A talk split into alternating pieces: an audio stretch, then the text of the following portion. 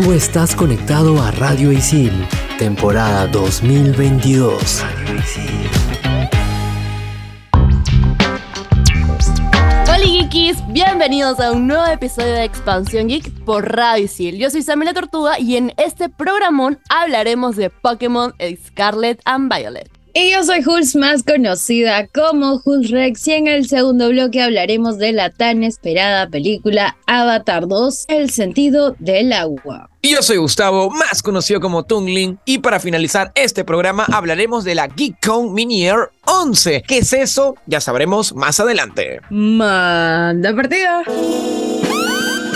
Level 1. Hadouken! Monster kill! Level 2. Oculus Reparo. Fatality. Level 3. His name is John C. Level 4. This is Sparta! Level 5. Dracaris. Radio Isil presenta Expansión Geek.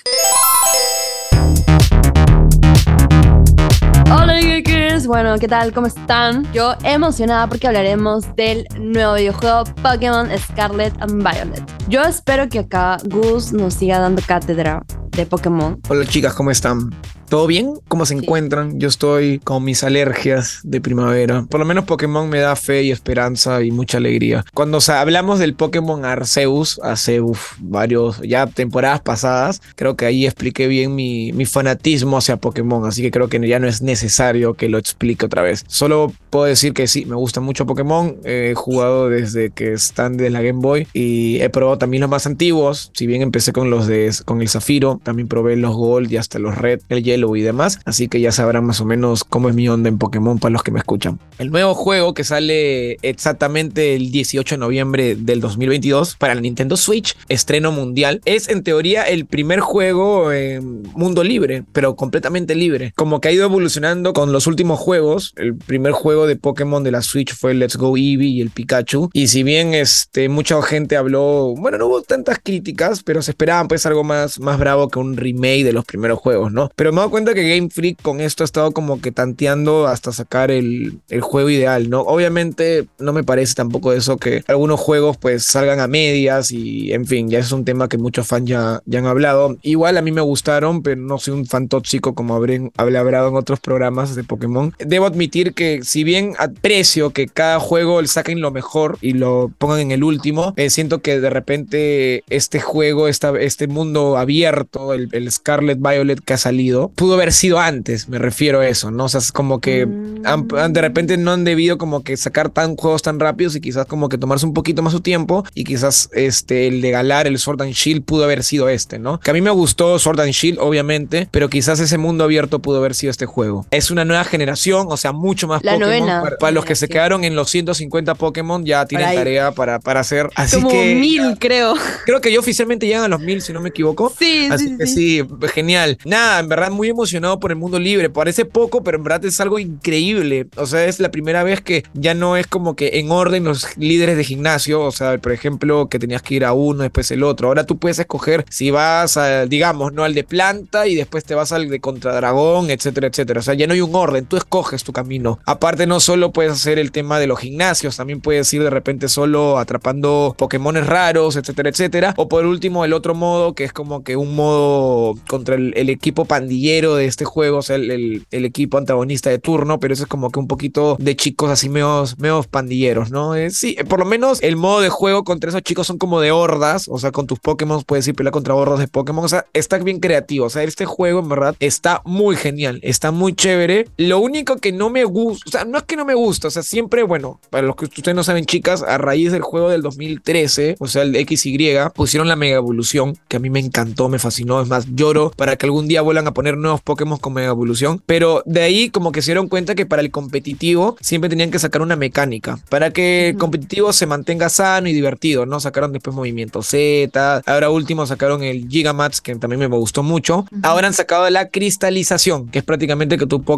se cristaliza y obtiene el tipo de otro, o sea, por ejemplo, Pikachu podría ser un Pikachu tipo agua, o sea, es el Pikachu, pero tiene como una armadurita de cristal, estratégicamente hablando, en competitivo es brutal. O sea, es muy chévere. Las estrategias que pueden salir es muy chévere. Pero visualmente me parece horrible. Se ve muy feo la cristalización. A comparación, por ejemplo, del Gigamax o, bueno, la Mega Evolución, que literalmente eran diseños nuevos de Pokémon, ¿no? Así que eso era espectacular. Pero bueno, pues por lo menos por el lado competitivo, sí me parece muy divertido, muy chévere. El lado diseño sí me parece lo más misio. Pero bueno, pues no, no siempre va a ser todo perfecto. Por lo menos ya tenemos el mundo libre. Y bueno, si bien en el juego anterior, bueno, la generación anterior, porque en Arceus eh, es el anterior, entre comillas, pero ya hablemos por generación. El de Sword and Shield ya había como que un modo cooperativo que te juntabas con tus patas o de repente online Ajá. y hacían como que raids con Pokémon Gigamax fortísimos. Ahora van a seguir haciendo esto, pero con los Pokémon cristalizados. Pero por lo que entendemos, también puedes como que hacer, no sé si la aventura completa se confirmará ahorita que el juego recién ha salido. Entonces, este, todavía como que hay info que falta descubrir, ¿no? Pero sí, ahorita se deja entender que la aventura, o por lo menos tu mundo, puedes explorarlo con tus compañeros, ¿no? Con tus amigos. O sea, eso me parece muy chévere. Yo creo que sería algo parecido a lo Genshin Impact, que es tu mundo y invitas a gente que juegue en tu mundo. Para los que han jugado en Genshin Impact me entenderán. Y ya, pues, más o menos creo que va por ahí. Expansión Geek.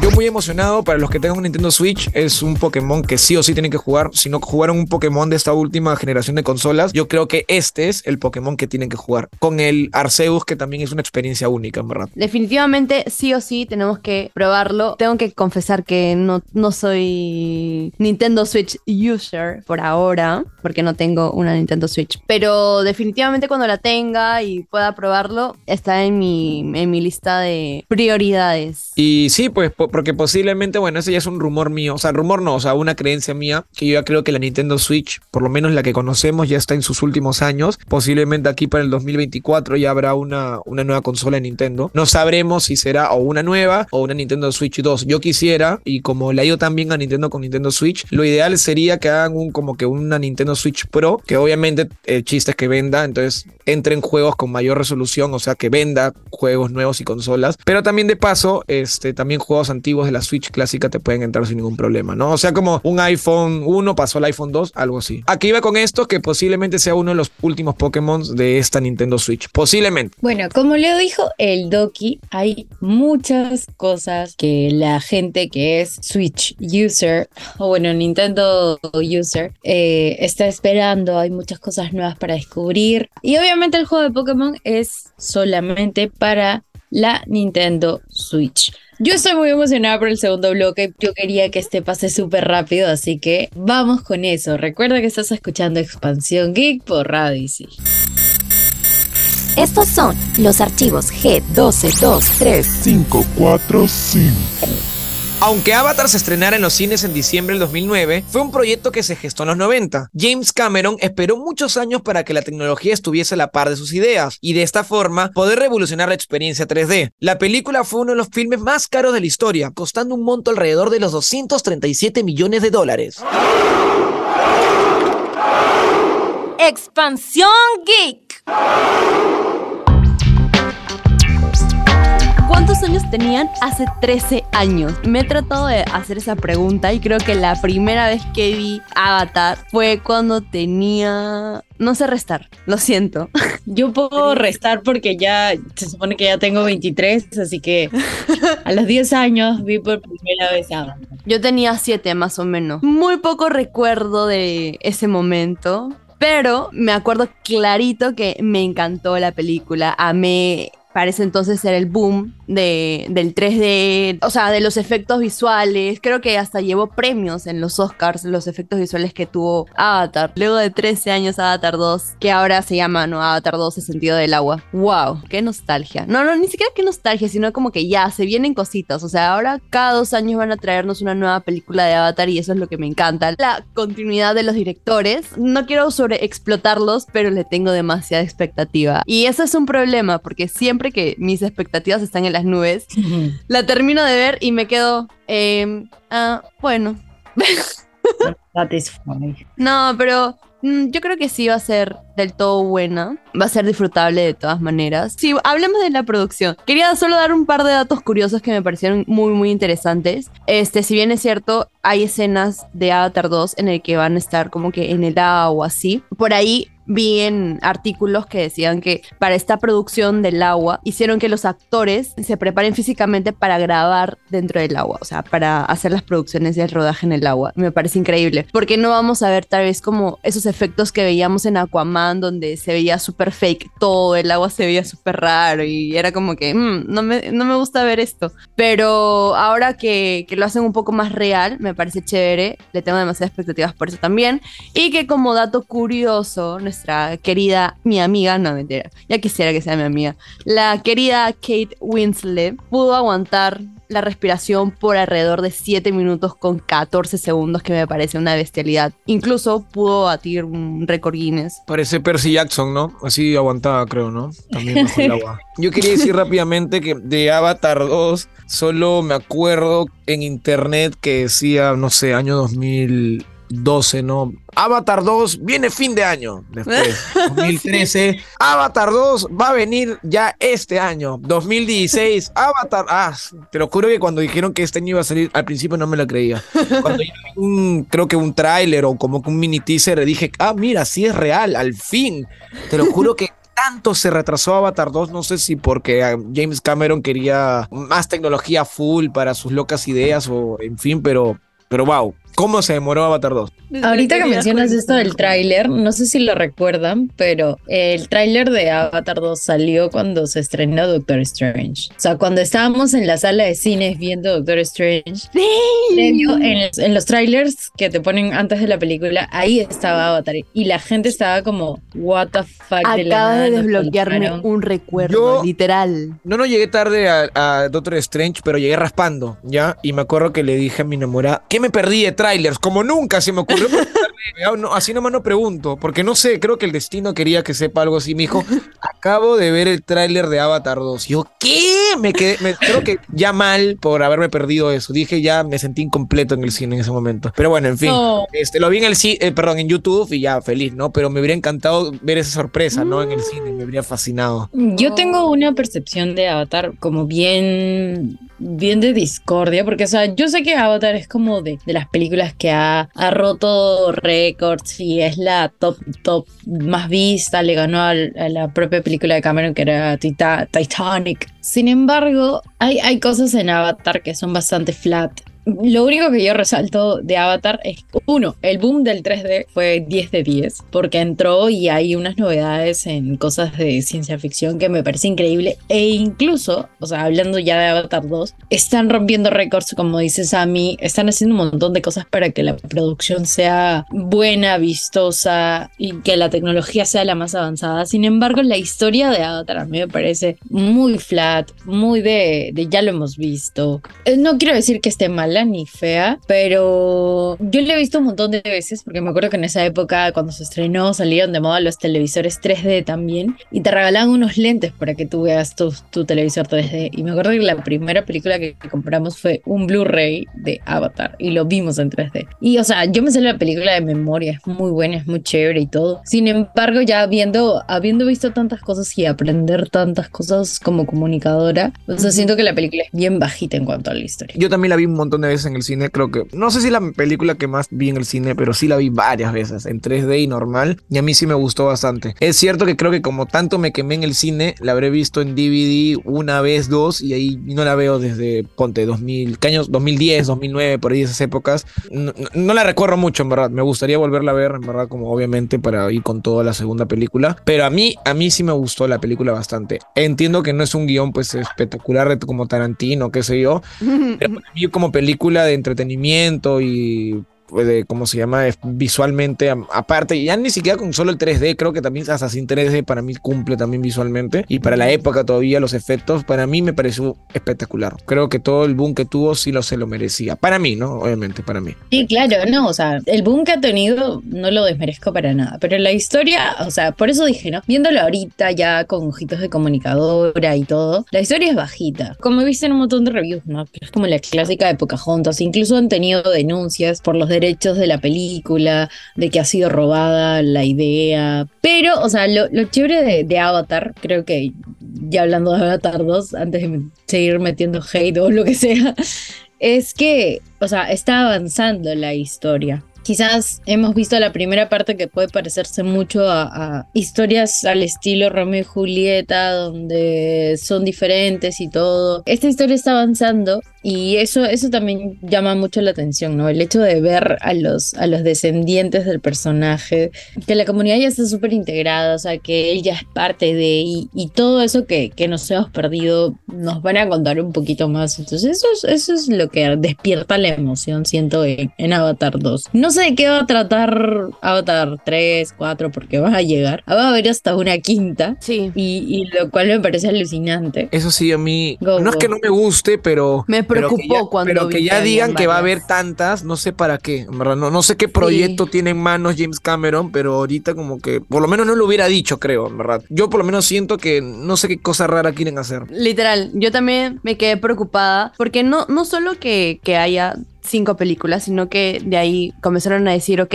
ya James Cameron no va a ser el director de las dos últimas, por ahí que se lo va a dar a George Lucas. Creo que con esta peli sí me da un poco de nostalgia el 3D. Creo que las películas de ahora de 3D son buenas, pero no me daban esa magia que me dio Avatar en su momento con el 3D, así que espero tal vez revivir esa magia del 3D, que por ahí los efectos salgan de la pantalla, qué sé yo. Pero me pasa que muchas películas que están en 2D, que las pasan a, a 3D, como que no están pensadas para 3D o no son como lo suficientemente buenas en 3D. Y siento que Avatar cuando salió era muy buena en 2D y se sentía como muy buena también en 3D, o sea, se sentía la experiencia de 3D. Algo que quería decir, algo curioso, yo hasta hace unos meses, sí, recién me enteré que el 3D en cines existía. Yo creía que era algo que fue de moda en esas épocas.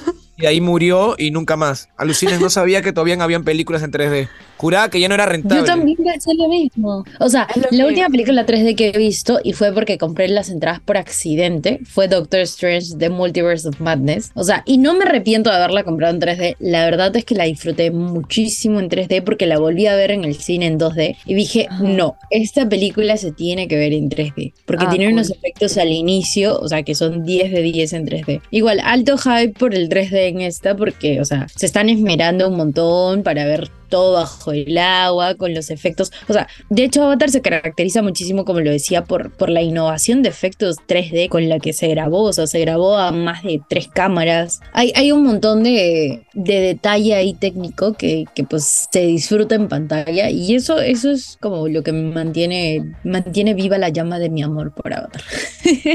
Si es que no han visto la primera, la pueden ver en el cine porque la han reestrenado. Por ahí que tal vez más adelante Disney se apede de nosotros y la ponga de nuevo en Disney. No sé, vayan a verla al cine. Avatar, por favor, gente, disfrútenla, no la juzguen, no la critiquen por su portada. Es larga, va a ser larga, pero la gente puede ver seis horas seguidas una serie y no se queja. porque se van a quejar con una película? No me fastidien. Gracias. Listo, chicas. Entonces, con mucha emoción, en verdad, por este Avatar 2. Nos despedimos de este bloque 2, de este temazo que hemos hablado. Y nos preparamos, prendemos la sartén y nos ponemos a full fuego alto para hablar del Gekon Mini Air 11. Y exactamente qué es el Gekon Mini Air 11, pues vamos a saberlo porque ni hasta yo lo sé. Siento que he dicho esto sin, sin entender. Expansión Geek. Ahora nos toca hablar de la Keycon Mini Air 11. Y como les dije hace un momento, en verdad estoy perdido. No sé qué es. Lo único que por ahí me dijeron que es lo último de los gadgets. Pero ahorita viendo mi information, me estoy dando cuenta y me ha parecido como que, wow, qué genial. Es una mini PC. O sea, suena chévere, pero tú dirás como que una laptop, no sé, pero no, no, ya, en fin. Esa es una mini PC. Es muy distinto, en verdad. Son mini PCs literalmente, pueden tener poca potencia. Así que por eso muchos dicen que, ok, prefiero una PC normal. Pero lo bueno es que son pequeñitas. Bueno, como digo, prefiero una laptop, creo yo. Ahorita de golpe diciendo esto. Pero son baratos. Ya depende de lo que tú quieras, en verdad. Si quieres algo súper simple, creo que esta mini PC puede servir. Mira, escúcheme, creo que este momento Latan, quiero como que dar un pequeño contexto. No sé si se han dado cuenta que por lo menos en Latan, mucha gente tiene laptops y lo, lo usan como una computadora. En Estados Unidos, ellos sí son capaces de decir, sabes que mi laptop sí es una laptop, es para para llevarlo a todos lados y sacarle ese jugo que es portátil. En cambio, si no, si estoy en casa, tengo mi PC. Y creo que aquí, aquí en ese momento entra el mercado de las mini PCs. Porque dicen, ok, quiero algo barato y una PC es cara, compran las mini PCs. Entonces yo creo que por lo menos acá en Perú no sé si valga mucho la pena. Como les dije, mejor es una laptop, ¿no? E, eso es mi opinión, ¿no? O sea, me da esa percepción. Que creo que aquí las laptops las usamos más como PCs, ¿me entienden? O sea, multiuso, multi todo. O sea, tú dices, ¿tienes tu computadora? Sí, sacas tu laptop y en verdad tú esperabas que fuera una PC así instalada en tu escritorio. Digo yo, ¿no? Eso es lo que yo opino. Es que yo pienso igual que tú, Gus. A ver, tiene como que potencia mínima. Tienes funciones muy, muy pocas o muy limitadas porque no tiene la potencia de una PC normal. Entonces, ¿por qué te comprarías algo mini teniendo muy pocas este, opciones para utilizarla, no? Por ejemplo, puedes solo usar eh, Word, Excel, PowerPoint, juegos tipo ligeros como Marvel Snap, por ejemplo, pero muy pocos juegos también. No es como que un este, gamer de PC vaya a comprarse una, una mini PC, ¿no? Entonces, ¿sabes? Yo solo pienso que es por estética porque es súper minimalista, súper chiquito, pero más allá de eso no, no lo sé, amiguitos. Jules acá trata de revivirlo porque... O sea, a ver, esta mini PC, bueno, la Geekom Mini Air 11, podríamos decir que es como una versión mejor que las otras mini PCs.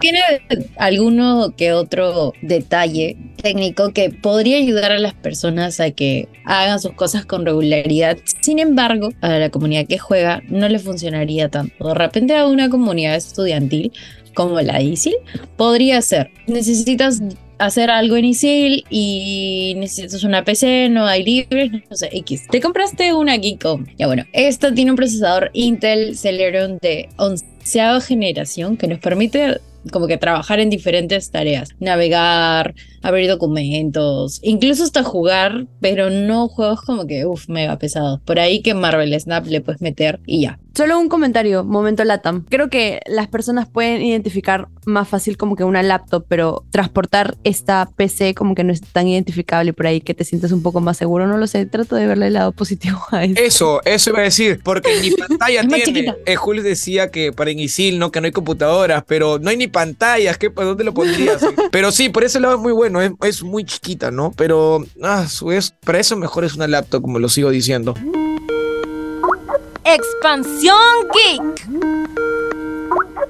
Ya chicos, pero algo que sí le va a gustar a la gente es nuestra recomendación de la semana. Que yo, siendo una persona que no es tan culta dentro del mundo anime y de los mangas, le estoy recomendando. Y me llamó demasiado la atención. Vi un TikTok de, de este anime Chainsaw Man y me encantó. Me enamoré, me enamoré de, de lo que trata, me enamoré, o sea, de la evolución de los personajes. Voy a decir por qué tiene que verla. Bueno, tiene que verla porque si obviamente te gustan los animes de acción, te va a gustar. Si te gustan los demonios, te van a gustar. Bueno, acá los demonios son curiosos porque tienen como que en la cabeza una motosierra XD. Eh, hay mucho gore y ya comienza toda la trama, toda la historia. No quiero que siga contando porque me voy a explayar demasiado. ¿Dónde la pueden ver? En Crunchyroll, obviamente. Pero Solo quiero mencionar que si tienen la oportunidad de comprarse el manga original, chicos, vale la pena. Yo quiero primero leer el manga, luego ver el anime completo y espero no spoilerme más en TikTok. Gracias, esa es la recomendación de la semana. Sí, yo todavía no la veo, pero muchos de mis amigos que ven animes me lo han recomendado y les aparece muy chévere. Hasta le han puesto un nombre muy peculiar que no lo puedo decir por acá. Pero sí, sí, en verdad sí está en su boom y está muy chévere y es de esos animes que, que enganchan. Solo tengan en cuenta de que yo no soy una persona que normalmente recomienda un anime y ahora estoy recomendando uno y cuando recomendé uno obligué a Jules, no, no lo obligué, sino solo la convencí para que vea. y Mepsu no iba. Así que este también va a estar en mi lista de situación donde no sé qué ver esto. Ay, amo, amo, amo. Ya, en situación de no sé qué hacer o no sé qué ver, bueno, eh, si tienen la oportunidad también de en un futuro comprarse Pokémon Scarlet y Violet, háganlo, jueguenlo. Si tienen Nintendo Switch, obviamente, no todos podemos darnos ese lujo. Pero nada, pruébenlo, em, vean los nueva, la nueva generación de Pokémon, traten de aprenderse todos los nombres, si no, bueno, disfrútenlo. Yo con esto me despido, soy Samira Tortuga y me desconecto para escucharnos en la próxima. Y yo soy Gustavo, más conocido como Tungling, y antes de irme solo les digo que denle mucho cariño a esta película de Avatar 2, va a ser muy bonita visualmente, no va a decepcionar, y ahora último que ha habido tanta crítica, por lo menos a Marvel Studios, que sus efectos y bla, bla, bla, bla, bla, aprovechen pues no para ver ahora algo que sí esté a la calidad que la gente quiere en efectos. Bueno, se las recomiendo, todavía no la he visto, pero he visto el futuro y sé que va a estar muy buena. Y obviamente de paso miren la primera para que refresquen ahí un poquito. De ahí la tercera, cuarta, quinta, sexta, séptima, hasta no sé qué va a haber, no, no lo sé, no hay que esperar, pero esperemos que salga todo bien y no sé, no, no sé, no la malogren en verdad. Punto.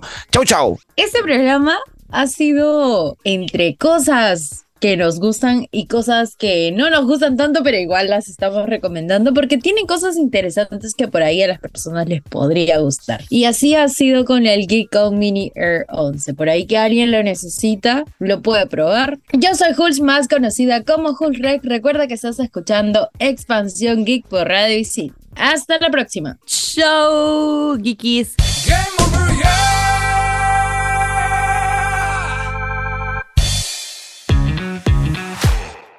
Tú estás conectado a Radio Isil, temporada 2022. Radio Isil.